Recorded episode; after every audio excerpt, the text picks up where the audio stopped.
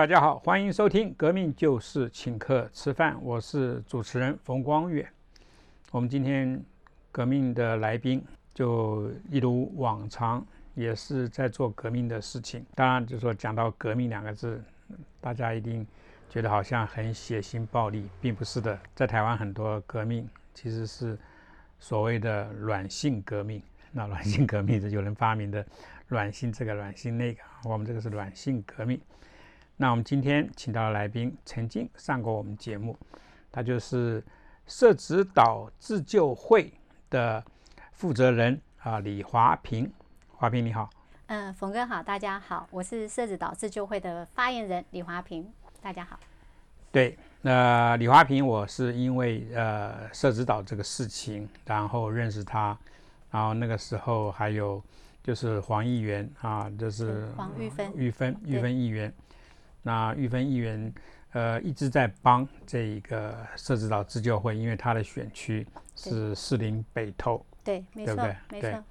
我是前一阵子，其实我看了这个社子岛自救会在台北市政府前面有一场记者会。哦，最近的吗？对，最近的记者会。哦，我们在呃跟台北市政府提诉愿，要撤销环评的诉愿，撤销环撤销环评。对对，那那一天。呃，我突然看到那个玉芬议员的肚子好像有一点点大。对，这要恭喜他。对对，所以我那个时候我就说啊，我说才几个月不见，你知道玉芬议员的这个体型好像有一点点的变化，所以我就打电话给华平啊，就是第一个我要问他一下这个记者会的状况，第二个我要啊，就是证实一下那玉芬是不是啊，就是说。我们的讲法就是怀朵，我们故意把这个韵啊，把它念错，念白字，啊，说是不是怀朵了？你知道啊，是不是怀孕？啊，说对呀，啊，当然恭喜他啊，在就说革命的过程里面，你知道，其实你知道，就是还是要还是要注意身体健康，你知道，所以怀孕了我就不要再去打扰他啊。所以今天只请这个华平来，那。请华平来，其实我就跟华平讲，我说我们就纯粹是聊天，因为聊天的时候比较可以撤下这个心防，也不要去想那么多有的没的啊。聊天纯粹就是在讲心境，所以我我华平，我看你这个整个心境基本上还不错，你不会因为这些乱七八糟的事情影响到你的整个生活吧？嗯，一开始会。真的，一开始会。你说时间是调配上跟心境上面。呃，我觉得是支持力的关系。嗯，为什么我说一开始会哦？就是呃，我们出来做这个运动三年多了。对。然后在第一年的时候，刚出来的第二个月就被柯文哲告。对。然后柯文哲告了之后呢，生平第一次被告，觉得很害怕。对，我觉得天要塌下来，家都要被柯文哲抢走，然后又被他告，因为没有收过传票，家人也很担心。那时候压力很大，压力到到晚上没有办法好好的睡觉，就会很紧张，一点点声音，电话声就会把我惊醒，我就会开始发抖。然后看了医生，医生就开了一些就是抗焦虑的药给我吃。然后上班的时候也会觉得心神不宁，那时候压力大到是这种程度。有一些记者他想要找我访谈。然后我们自救会的成员就跟他说：“我们发言人现在的精神压力很大，很抱歉，我们暂时没有办法接受您这边的访谈。若是过一段时间你这边时间允许的话，我们再来接这个 case。那段时间我其实没有办法调试的很好，因为你可以想一个就是平凡的上班族回到家就是一个家庭主妇，一个妈妈，然后突然之间你要面对的是很多的事情的时候。”而且那个事情并不是我家里的事情，或者是我公司的事情，而是整个涉及到的事情。我被告了，那个压力很大。然后怎么样让他调试到现在？我就是说，后面的支撑支撑力道要很强，来自家庭，来自社区。家庭的支持是一开始就有的，一直持续到现在。家庭的支持，你一直跟你老公两个人一起工作嘛？对不对？哦，没有没有没有，他做他的，我做我的。对啊，他是负责摄影。哦，在我们在做运动的时候，对对对对对啊，我知道他是在做摄影嘛。对对对，嗯，就是他只要让我看到他，我就会觉得有种安全感。对，所以这很重要，这很重要。对，一起在呃工作一件事情，这很重要。他他的安全，他让我的安全感是，其实，在做运动当中是很一对一件相当重要的事情。像有一次我们在市政府前面开记者会，然后开发派他突然就是开始凶我，那因为那天起冲突，这就会跟促促进会的起冲突，然后开发班开始凶我。那时候我就看到我老公已经手手快要举起来了，手快要举起来了，所以我们就赶快离开那个地方。因为我觉得很多运动，我们就是表达诉求就好，不要不要有肢体冲突这样子啦。但我要讲的是，这是家里方面的一个支持度。那来自社区的支持度，它其实也是很重要的。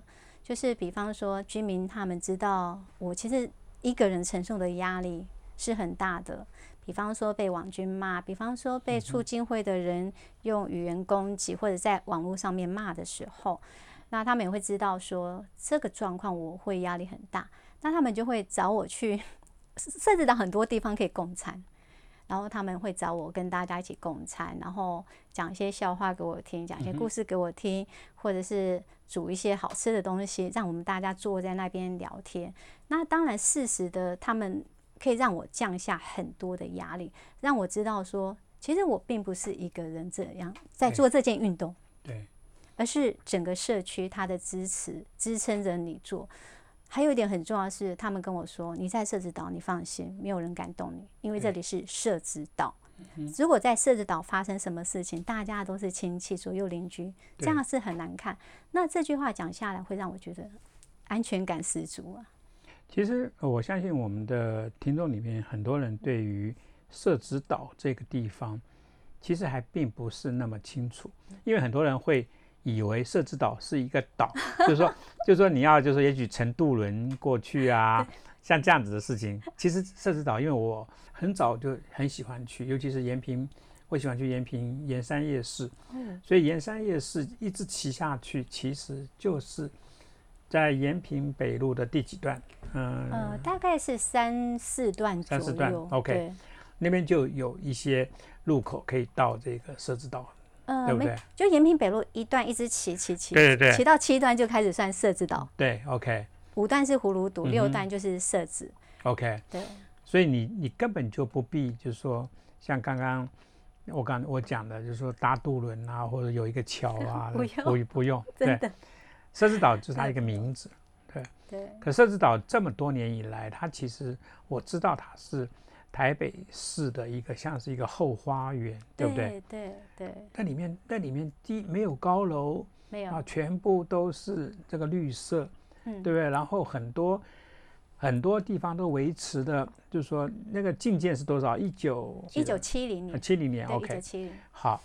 所以那个时候，对，因为你们都习惯用民国，对对对对，那像你给我的资料上面，我全部把民国改成西元，对 对对，对我全部把它改成 一九九几、一九七几、二零多少。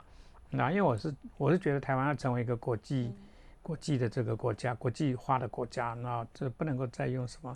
民国啊，微博哎，那那我觉得就是用西元跟世界同步就好。对，关于这个是我不好意思，但是为什么我都会讲说，哎，五十九年呐，其实那个五十二年呐，因为哈这些资料，这些都是老人家他会用这个一直告诉我，我们毕竟现建嘛，所以我们还是维持以前的传统。他们不会讲二零一几或者一九七几这件事情，没有，我们都体谅，因为这个是记忆的一部分。是是，他们的记忆里面哦，例如说呃，民国五十几年啦，就说小孩子上上学啦，对不对？对。民国六十几年啦，然后这个买房子啦，对对不对？那我只是觉得说，我自己用西元对我来讲是我记事情的方式。对不对？你你用你的民国来记事情，我用我的西元来记事情，就这样子啊。对，那中间也不过就是你的数学要稍微好一点点，因为你要加十一样。我们在写陈情书的时候，我也都用西元呢，对，没有用民国的。对对，新算法要稍微稍微有一点点的基础就好了啦。好，嗯，所以所以所以其实我知道是因为是一九七零左右的的那个时候进建，所以很多房子基本上都非常老旧。你讲到这个房子的老旧。你们家的房子呢？我们家以前是木造房子，OK。但是在民国六十几年，不好意思，我又用民国六十几年，我们家长辈都是讲这一种。一九七几年，对，哦，一九七几年，对对对对对。就改建过一次。改建那时候改建，嗯哼，对，那大概在呃陈水扁当市长的时候，他嗯就让社子岛的那时候就是你改建的房子就地合，也不能讲就地合法啦，他就叫列管违建，就是我不会拆你们的房子。八十三年十二月三十一号，我又八十三了。OK，没有关系，没有关系，你讲一九九四，对，没有问 OK，题。一九九四，嗯哼，这个所谓的禁建令，一直到现在为止，对你们的整个的生活其实影响很大，很大，很不方便。很大，真的很大。嗯，所以你们的你们的整个的这一个诉求里面，其实我知道很重要的一部分就在于撤掉这一个禁建禁对建令。对，因为说实在，这个嗯没有人看过的行政命令，就是一个禁建令。嗯哼，在呃，你五十九年，一九一九七嗯，一九七，对对对，你的 心算还不错。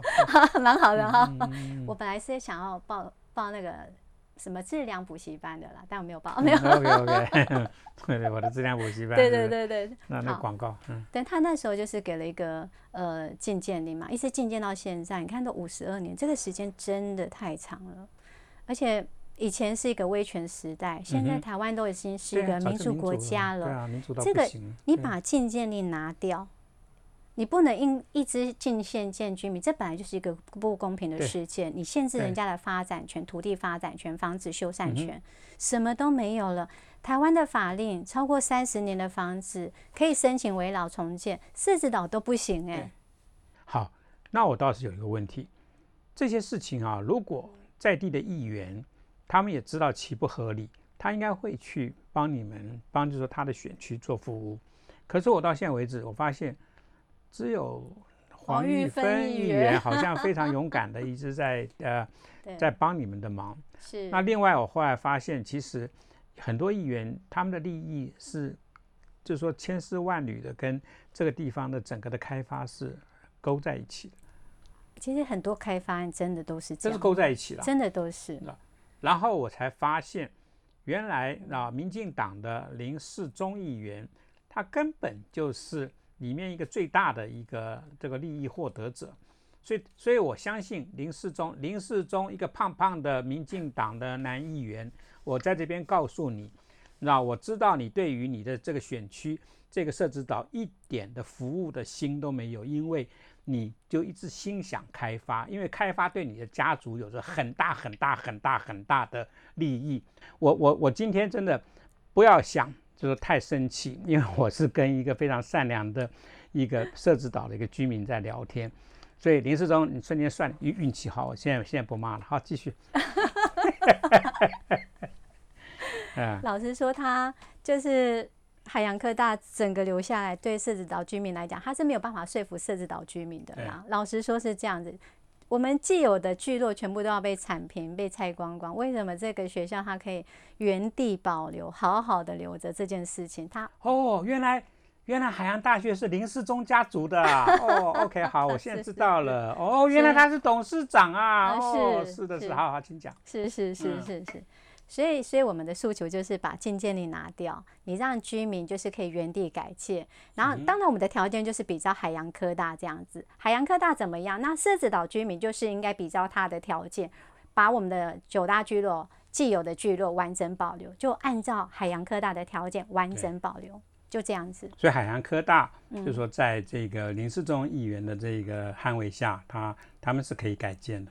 哦，他他现在都可以盖得很好，盖到四层楼、五层楼啊，居民都不行的啊。对，嗯，哎呦，恭喜啊，林世忠议员，民进党啊，士林北投区现任议员，应该还会在，就是今年因为应该还会再投入选举，对不对？哇，这个士林北投区的林世忠议员，哇，你们家族好有钱哦，我好羡慕哦。啊，然后设置岛原来啊，设置岛原来的所有的利益是跟你们家族有关系啊。林世忠，世界的世，宗主的宗啊，林世忠议员，民进党，民进党，OK，这个党啊，理论上是站在人民这一边的。应该要。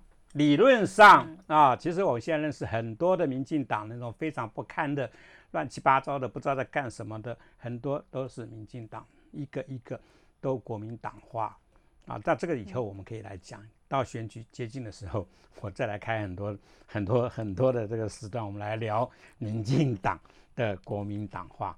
好，哎，我怎么又在讲政治了呢？不行，这样子的啦。来，我们继续讲那个社子岛居民啊被整的如何？哎，讲到这个居民岛呃社子岛居民被整，柯文哲为什么要告你们？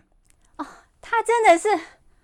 他告你们耶？是什么时候的事情？小眼睛、小鼻子，他告了我们，可以算两次。两次，OK，好。第一次我们刚刚提到，我们刚刚提到，不好意思，提到海洋科大林世忠议员所拥有的海洋科大嘛，他在在那个呃前三年的时候去参加他的他们学校的毕业典礼，海洋科大。你说，你说，你说柯文哲去参加？对。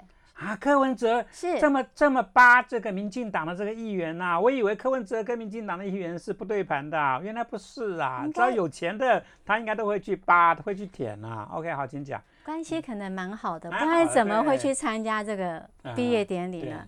那就是因为在社子岛，社子岛没有秘密嘛。他一进到社子岛，居民说：“哎，柯文哲来喽！他在海洋科大里面。”然后。我们自救会的成员还有居民就守在门口等他嘛。那他毕业典礼结束之后，他就出来参加完典礼出出来。那我们就请他说：“柯市长，我们已经都去城台北市政府请愿两次啦。好，那你是不是现在下来一分钟？那我们亲自来把陈情书给你，来跟你请愿一下，跟你讲居民的需求跟诉求是什么？”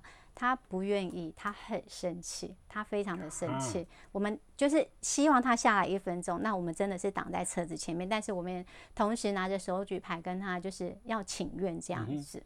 然后呢，大概僵持了十五分钟左右，他离去了。对，他离去之后，他第一件事情就是到警局去就责这件事情。哇，就责？就责。OK。对，就责就是意思是说他的违安就责。他的维安团队还是就责你们警员？哦，警员，OK。他认为警员没有把他的维安做好这一件事情呐。嗯哼。然后同时间，他就是用社会秩序维护维护法来提告，告了我们八个人。那我们八个人被告之后呢？其实那时候真的是觉得很害怕。不过我觉得被市长告，呃，被市长告，这应该是属于市长告嘛？因为被案主是他嘛，对不对？好，然后最后反正就是。呃，司法这边认为我们是人民有陈情的自由，所以无罪，所以就就是无罪。那最近这一次呢，就是那等一下啊，我我我倒要厘清一件事情，因为我觉得，呃，你们陈情这件事情，对，也许有一些程序上面的问题是果真是出了问题。因为我后来在看的东西，我在想，你们在澄清的时候，你们也许真的犯了一些错误，所以才会被市长告。那我们就。那我这边就公开的来问你，你们那天澄清的时候，你们这批人有没有全部都跪下来？没有啊，没有跪。哎，他是皇帝耶！哎呀，你们，哎呀，我跟你讲，这就是你们的问题。这个真的是社指导自救会最大的问题，因为你要知道。柯文哲这个人啊，因为他有妄想症，你知道，所以他一天到晚就说我是这个皇帝，我是那个皇帝，我们不是才做了这个东西吗？对他，因为他是等于是皇皇帝转世，那就是皇帝在世，所以呢，其实你你们这种拦路告状的东西，拦路拦路澄清的东西，你们竟然都没有跪下来磕头，你们的错，你们的错，我们错了，我们错了，对对对对对，他不怕折寿皇上就是说，就是说他们错了啊，柯文哲，我今天在这边啊，帮你澄清了一下啊，是社指导自救会，他们错太大，他们竟然没有跪下来给给你柯文哲磕头，你知道真的。哎，我跟你讲，柯文哲真的，我要代替他们跟你道歉。你就是个皇帝呀，对不对？你就是啊，我我前阵子不是才才做了一个短的比较有力，就是说我讲了一堆皇帝他以前用过的，他他一下子妄想自己是这个，一下子妄想自己是那个，全部都是那些死掉的人，你知道？他就是他对于那种死掉的人，像毛泽东也是死掉的人嘛，所以他对于他对于自己当一个死掉的人，那他是充满了兴趣，那所以他这样子的妄想症。导致了，就是说你们因为不查而被告，哦，真的是这样子。所以呢，这件事情就好，我就在这边解释到这边。然后第二次的控告是什么？我现在终于知道答案，原来是因为我们没有下跪，没有磕头。对，他是柯文哲哎，他是皇帝命哎，对不对？如果是皇帝，我们这么做的话，他就会接受我们陈情，就是啊，对啊，就这样子啊。对，所以台湾人听到没有？以后要找柯文哲澄清啊，干嘛的？记得扑通一声跪下去，磕磕磕磕几个响头，那柯文哲龙心大悦，他就会来受理你的案子啦。嗯，好，请讲。第二次我又犯了一样的错误。哦哟，你怎么犯？我说不二过，不二过，你怎么又犯了一个错误了呢？是我这次又没有下跪了。OK，好，然后这次怎么样？在去年的九月呃十一月的时候，九十一月九号，他在市议会咨询，他就说，因为他今年就要下任，所以他就说不管了，设置岛就直接碾过了。因为他这样子说要碾过社子岛，这里是民主国家哎，他讲这句话激起我们社子岛居民真的是非常非常的愤怒。于是大家想了说，好去市政府澄清这么多次了，这三年来没有一次澄清书亲自送到他的手里过，从来没有一次澄清书，就算挂号寄、电子信箱寄，亲自拿过去，他都是由他下面的单位地震局或者都发局回复。柯文哲根本都不知道我们的澄清内容这件事情，所以这次居民就说，那我们就去市议会澄清好了，等他咨询的时候，我们来去澄清。所以我们就特别印制了一个。因为人家都说它是红色的嘛，对，所以我们我们的年轻人很有才的，就设计了一个红色的底，这是对的事情啊。但但我们忘记下跪了。OK 啊，你们忘记下跪，对，我们又忘记下跪这件事情了。是是是，是就是他在议会咨询的时候呢，那我们居民说好。我们要等待时期，我们已经敞开好了。我们其实不用敞开啦，狮子岛这就会做运动这么多年来，没有没有失败，只只能成功。狮子岛居民就是很合作、很团结的一部分。老妈妈们就 把警察引开了，嗯，引开之后，那我们其他人就是冲进去，那我们就拿着大字报跟柯文哲讲，反对他要碾过狮子岛，因为这件事情，这件。事情进到议会里面去澄清，跟他讲说，我们反正你撵过社指导哦，对，他就告了我们了，他又不开心了。嗯哼，他这一次的调查报告里面真的是瞎到不行哎，瞎里面所谓的瞎到不行，就是说，他说这一天呢是黄玉黄玉芬议员的助理带我们进去的，嗯哼，实际上根本没有这一回事，实际上是我们居民自己换了一个。呃，旁听证，只要他进到议会，他就可以换一个旁听证，你就可以进到议会里面去旁听这件事情。对，所以玉玉玉芬的助理很委屈，也被告了。OK，最后他是无罪了哈，因为证据不足嘛。那我们这次又又进去的人又被告了以后呢，他并没有撤告。我我们知道，就是说这相对的，就是议员啊，还有当然就是。科皇帝，我们忘记跟你下跪了。你一直觉得这次被洗脸这件事情蛮不蛮北宋哎啦哈，所以这件事情呢，他非常快速的。皇帝是最爱面子的，哎呦，你们怎么可以这样子做？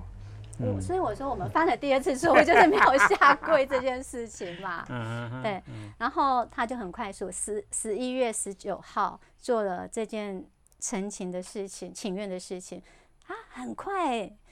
一隔年的一月五号就马上结案，说我就是要用社会秩序维护法来判你们。但是柯皇帝、小英总统目前还是总统哦，人家到总统府前面陈情请愿，泼了红漆，无罪，你知道吗？但为什么我们还是要被社会秩序维护法来被判罪呢？所以呢，这个我们就提起司法救济的部分。OK，对，但是目前是还没有一个对法律总是要经过一些程序慢慢来。然后我后来就慢慢发现，越来越多的律师跟你们一起工作，是。OK。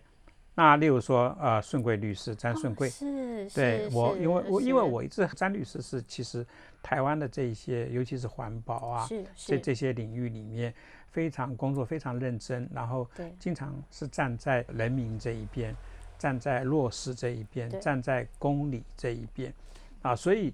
我以前很早就访问过顺贵律师，所以我知道，那一旦像呃顺贵律师他们会来啊跟你们一起工作，我就比较心安，因为这种社会运动其实很多时候是需要有一些人来后面所谓的 endorse，对，在后面就是说，就是说认为这个这个社会运动是正当的，是。是合理的，而且是正义的，是。那这个时候呢，其实会有越来越多的人愿意站出来。有有有。对，因为其实以前他们不是不是不站出来，只是他们也许根本就不知道你们这些事情，是，对不对？根本就不知道说社是子岛的这些居民在这些年来呃受到了这样子的这种这种折磨，对那整个家庭那对于居住的这个条件的改善而不得，没有办法去改善自己的居住。对啊，这很不公平。对啊，那其他的这个台北市其他的这个所有的这个地方的人，那对于这个自己的这个这个居住的这个环境都有这个非常大的这个这个说话权、话语权。对，社子岛没有，没有，而且社子岛有多少多少居民？哦，我正想要讲嗯这个，嗯谢谢峰哥。嗯。狮子岛有五千一百多户，现在。一户，户。你是用户来算，对。户，那人口数是一万一千多人，，OK，不是一个人、两个人，不是一户两户，哎，嗯哼，现在是五千多户，一万多人的身家性命，哎。嗯哼，不过刚刚冯哥提到阿贵律师哦，他真的是让我觉得很感动的，因为我们一开始是就是郭律师郭宏宇律师，他协助我们、这些年来都是他在协助嘛。嗯哼，那当然居民是主体，如果居民你都不站出来，外围的团体想要帮你们，他其实是有限的。对。那我们居民够团结，说真的够团结。嗯那阿贵律师他让我很感动的一件事情是，我们今年一月环评领过的那一天，嗯，他就传了一个讯息给我，跟我说不用担心，不用害怕，接下来由我们律师团，就是我们他的我们就嗯。指律师团嘛，他与律师团这样子哈，会来帮居民这样子。那当下我知道我不能表现出很难过，因为我们毕竟站在台面上，我们对有点是精神指标。我们如果展现出我们觉得啊完了天要塌了，那阿公阿妈已经这么难过，在流眼泪了。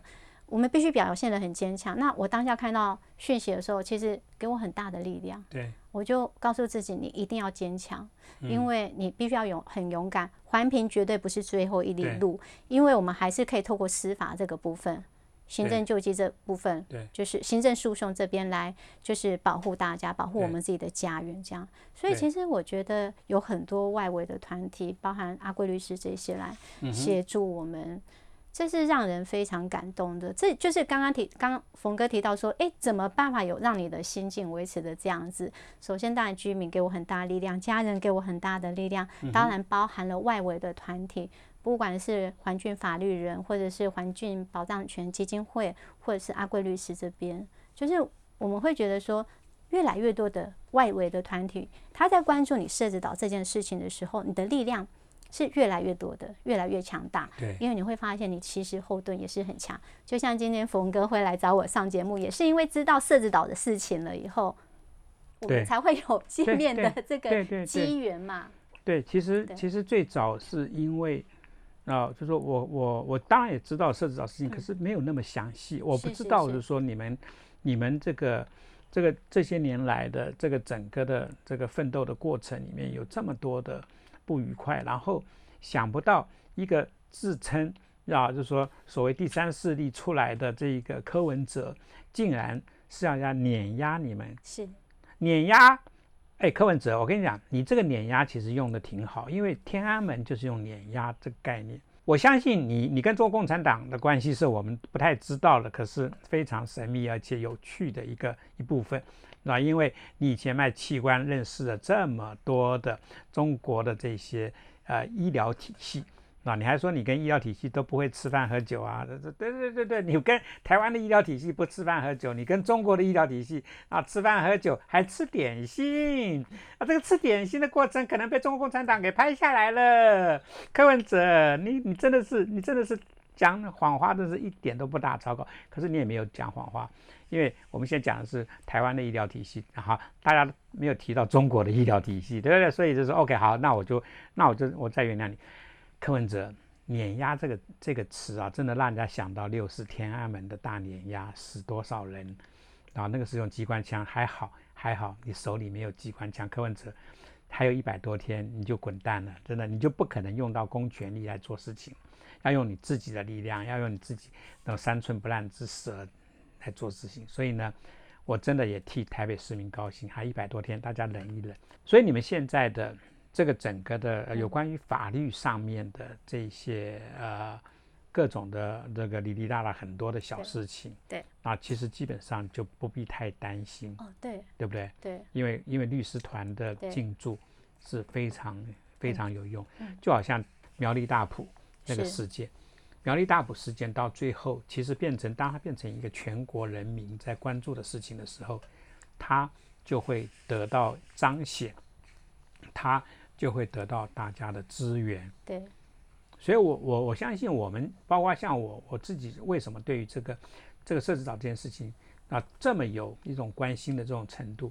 哎，有一家设置岛有一家咖啡店很有很有名啊，它它可是它基本上好像大家不太在那边喝咖啡，只是去那边看，对，只是就去那边参观，我就觉得很好奇。好，叫五十六 demo，、然后他最近疫情太严重了，啊然后老板很有趣，老板就说疫情太严重了，因为其实来参观的人他也怕带就是细菌进来，所以老板就说，嗯，我现在进就是停止开放就是餐厅的咖啡厅的内用跟外带，还有也就是停止暂停开放参观这件事情。OK，对，它里面的家具都是一些呃老家具嘛，对对对对，对不对？所以我对我对那个东西特别有兴趣啊，所以我以前去那边的时候，通常都会去看一看。哦啊，那那家哦，原来那家现在在休息，也是因为疫情的关系疫系情的关系，啊。我倒是建议的说，大家如果疫情过了之后，那骑脚踏车啊，或者走路去社子岛啊，那那我那一家咖啡店倒是一个很挺有趣的一个参参观社子岛的时候，你太累的时候可以坐下来休息，对，没错没错，啊。可是社子岛基本上基本上就是一个非常看起来就是一个非常乡下的地方。是 就是就充满了农趣，农趣就是都是农业的东西，都是一些很多很多那个家家户户都在前面种菜。是是是是，那华平每次来这边都带一大堆这个 从那边收割来。我今天我一看那么多葱，我就在那边想说怎么办？因为因为葱是用的，对我来讲是不是用的不是很多的哦？真的吗？对啊，它是猪葱哎，哦，OK，对，猪葱是特别的，对，它的形状是跟跟那个一般的葱不一样。对不太一呃样，对对对气味不一样，吃起来比较香。啊，那我当然就是还是跟同仁一起分，那我自己就不必有这么大的压力说要处理这些 啊。这是那谢谢你们，可可是这也证明了你们真的是生活在台北市的里面的最最特别的一群人，真的好漂亮。我觉得社子岛真的是一个台北是另外一个像是一个一个一个废。嗯，真的对，另外一个废，因为其中大家都说大安森林公园是个废，可是我觉得大安森林公园当然它稍微小了一点，那它是当然就是说当初黄大洲市长，那就是说下定决心要把那个地方改成台北市的一个废，我觉得那个决定其实当初受到很多人的反对，可是现在回头去看其实是对的，是吧？那另外就是说其实就是设置岛，只是说设置岛长久以来台北市民，包括我都没有花那么多的心力去。关注，我觉得这是我们的问题。那那今天就是设置到，如果啊，因为啊自救会啊华平这批人站出来捍卫自己的家园啊，然后让柯文哲露出他的这个真面目，我倒觉得说这个是一个很好的时机，让台北市成为一个更加的现代。要知道，现代的都市里面的绿化是非常重要。是是对现代的都市里面的这些对于环境的这个重视是非常重要。嗯环境很重要，但文化也很重要。对啊，社子岛有他自己的文化、是啊是啊，对不对？所以我觉得，当然，社子岛的文化并不是由海洋大学这样子的学校搞出来的，那并不是林世忠议员这个家族在那边搞出来的、啊，对他们应该在乎的就是一个像就重新建这个高楼大厦、啊，把是社子岛变成另外一个曼哈顿岛啊，莫名其妙。嗯，所以你你这么多的这一些官司，那到现在为止，你的心境有没有稍微改变一点？现在在收到传票，没有那么害怕了。OK OK。当然不要收到比较好。这好，没有民主这个社会、民主国家的打造，真的是需要经历这一段时间。但也太辛苦。对，可是你要知道，我们的民主前辈，你要知道他们的他们遭受到的待遇，他们被国民党怎么样子的欺负，对不对？他们他们依赖的是，其实说最后要有一个反对党，重要的反对党那出来，所以他们都支持民进党，然后没有想到。民进党的这个议员 也是如出一辙啊，啊，莫名其妙的也都是站在这一个这个金主这一边，是吧？然后再欺负老百姓。哎，林世忠，我在讲你，你是民进党员呢，好好思考一下吧，反省一下吧，对不对？海洋大学的这些师生，我没有在讲你们，可是呢，你们要知道，你们是知识分子啊，你们对于民主这个概念，那你们要超越林世忠。好，作为一个被告，你这样心情慢慢的调试，是。那其他人呢？其他人很多都是阿妈阿公啊，他们很害怕。